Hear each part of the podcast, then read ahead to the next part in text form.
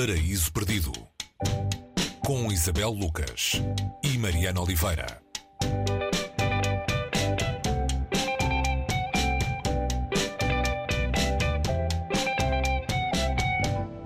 Hoje no Paraíso Perdido damos início à temporada de furacões. A autora é Fernanda Melchor.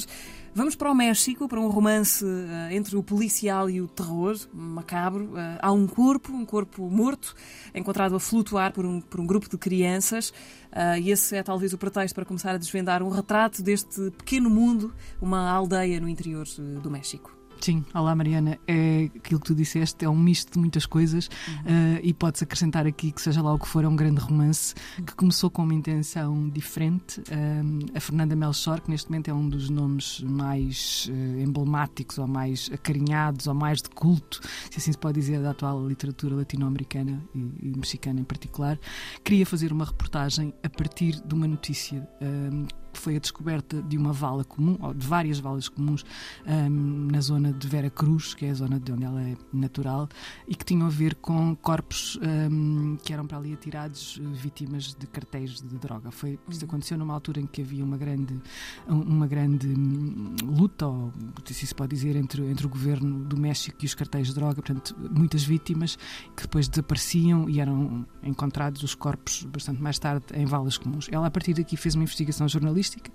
uh, chegou a muita informação um, e, em vez de transformar isto numa grande reportagem, uh, transformou num romance. Num grande romance. Num grande romance, sim. E este grande romance traz-nos, é escrito de uma maneira muito crua, mas também com uma linguagem extremamente delicada, no sentido em que tudo, uh, todas as palavras são escolhidas para que a coisa tenha o efeito que pretende ter. O efeito que pretende ter é, por um lado, agarrar o leitor, e agarra, uh, ou seja, ali a maneira como ela conta a história leva-nos a querer continuar a virar a página e a saber mais daquilo. Por outro lado, traz-nos uh, uma quase cirurgia do horror, e aqui o horror é ficcional, no sentido em que estamos a falar de um romance, mas é um horror real, ela parte do horror real. E eu lembro quando quando li o livro, há momentos em que o sentimento que nós temos é muito próximo do grito, no sentido mais lancinante, uh, sendo que estamos a ser a fazer esse grito, a querer dar esse grito, porque estamos a ler muito boa literatura. O que é que acontece em relação a esse corpo? Esse corpo é encontrado, como tu disseste, uh, em decomposição uh, e a maneira como ela descreve logo diz-nos em que livro estamos, portanto as pessoas decidem se querem continuar a ler uhum. ou não querem continuar a ler, de uma pessoa conhecida na Terra como a bruxa. E esta, eh, esta nomenclatura uh, também nos leva para o preconceito e para o clichê com que muita gente uh, é tratada nesses territórios meio inóspitos, meio rurais, onde acontece todo o tipo de, de coisas que saem fora da norma, porque hum. as pessoas não vivem propriamente numa, dentro da lei, naquilo que se pode dizer, de, de, da moral e dos bons costumes. O que se passa ali naquele território é sempre uma, uma qualquer coisa muito ligada à violência, todos os tipos de violência sexual, de roubo, assassínios. Uh, as crianças são, uh, são criadas, assim se pode dizer, por si mesmas no meio da rua e a aprendizagem é feita uh, muitas vezes entre este, este horror. Portanto, não há aqui neste livro o, o bem e o mal no sentido convencional, há uma amoralidade em que a narradora, aqui ou o narrador ou quem conta este livro, tem episódios muito curtos, uh, às vezes só de uma uh, capítulos muito curtos, às vezes só de uma página, outros bastante mais longos, nos levam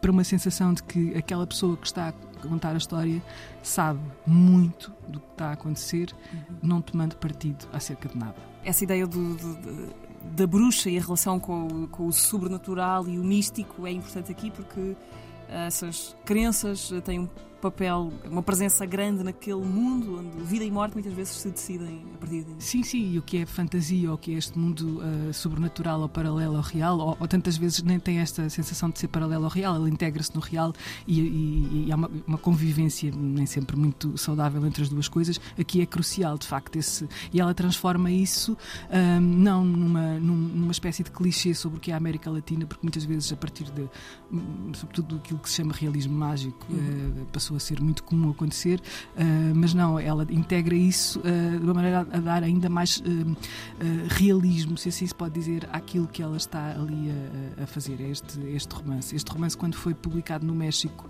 teve o percurso que teve, quando chega aos Estados Unidos, passado uns anos, é, é traduzido para inglês e, e transportou a, Melchor, que já tinha assinado alguns textos para revistas internacionais e, e, e, contos e ensaios, para um estatuto que neste momento é de uma, de uma grande escritora internacional e sobre a qual uh, residem muitas expectativas acerca daquilo que pode fazer.